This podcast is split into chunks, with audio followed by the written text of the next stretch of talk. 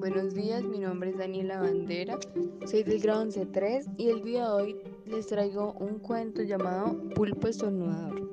Había una vez una escuelita en el fondo del mar.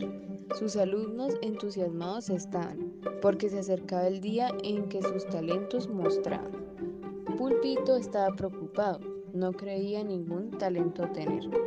Producto de su alergia, solo estornudar podía hacer y pipí negro tiraba lo cual mucha vergüenza le daba.